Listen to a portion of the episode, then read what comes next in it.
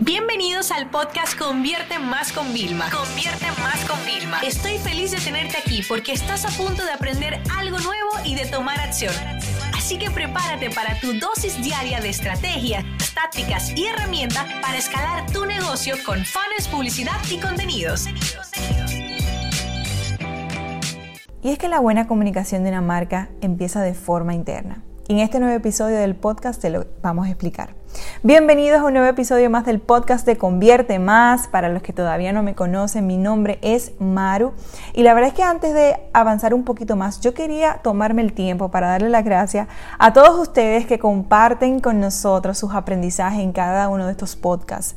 Eh, nosotros le ponemos mucho amor, mucho empeño para venir aquí y compartir ustedes toda esa, esa, información que le pueda servir tanto de forma eh, profesional como para su negocio. Así que queremos tomar estos minutitos para decirle gracias, gracias, gracias a cada uno de ustedes que a través de las redes sociales, de un email, nos dejan saber ese feedback de que cómo lo están aplicando en su negocio, de cómo le ha funcionado. Así que de verdad eh, sigan haciendo porque es la gasolina que nos mueve a nosotros para seguir compartiendo con ustedes toda esta información de valor.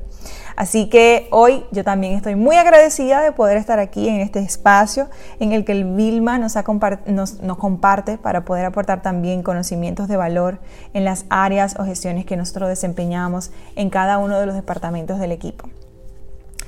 Y gracias a esa experiencia a nivel corporativo, hoy queremos hablarte de esa comunicación interna esa comunicación que debe, que debe tener todo negocio eh, para ser altamente efectivo.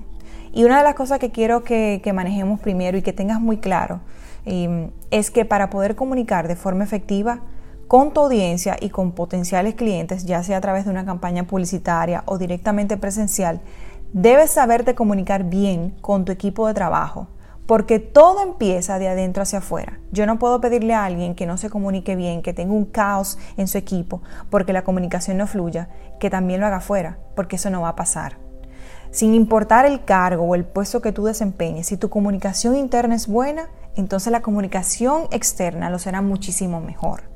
Y ese es el primer punto importante que quiero destacar en el episodio porque siento que muchas veces em, hablamos afuera y, decimos unas cosas, pero cuando vemos adentro y nos sentamos a hablar con, el equipo, si yo te preguntaría, si, yo te pregunto hoy, ¿qué diría tu equipo de cómo es la comunicación interna?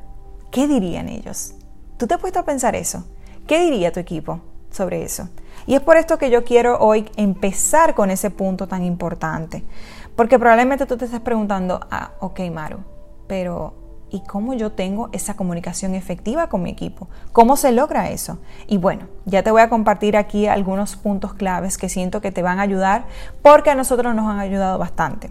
Yo te voy a hablar de nuestra gestión desde nuestra experiencia, porque obviamente eh, reconocemos que no a todas las empresas le funciona el mismo proceso. ¿no? Por ejemplo, em, yo me voy a fijar en cada uno de los procesos internos que llevan las empresas eh, más exitosas del mundo y lo voy a aplicar ese mismo proceso a mi empresa. No, siempre es bueno analizar pero adaptar a tu ecosistema, porque no todo va a funcionar para todo. Cada negocio es diferente, cada equipo se maneja diferente y eso es importante que tú siempre lo tengas en cuenta.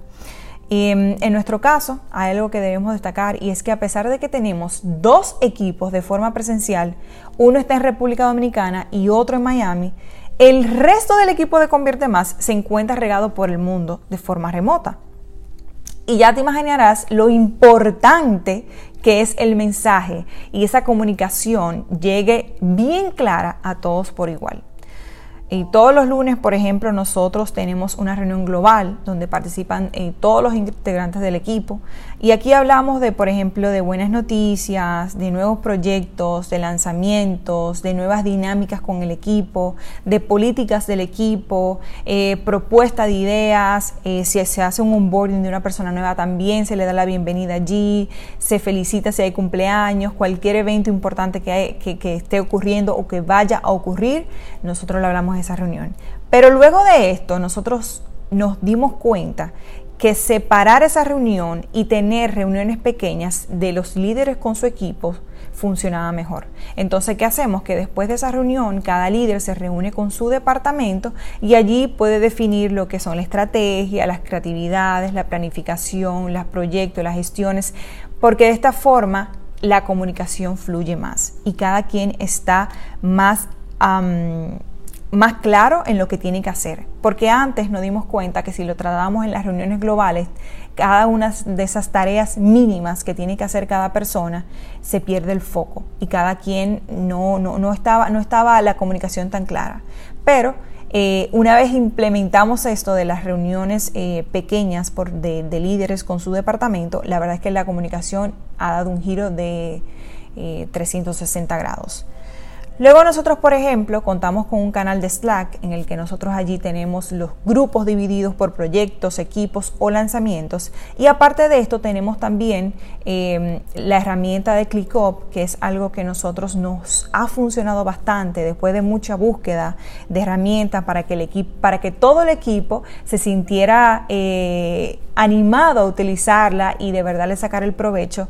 Dimos con ClickUp, que es una herramienta que nos ayuda bastante a manejar los procesos, a tener bien claro eh, el inicio y el final de un proceso, de, una, de, las tareas diarias o de, por ejemplo, cada una de las tareas de un lanzamiento. Allí lo tenemos todo bien segmentado.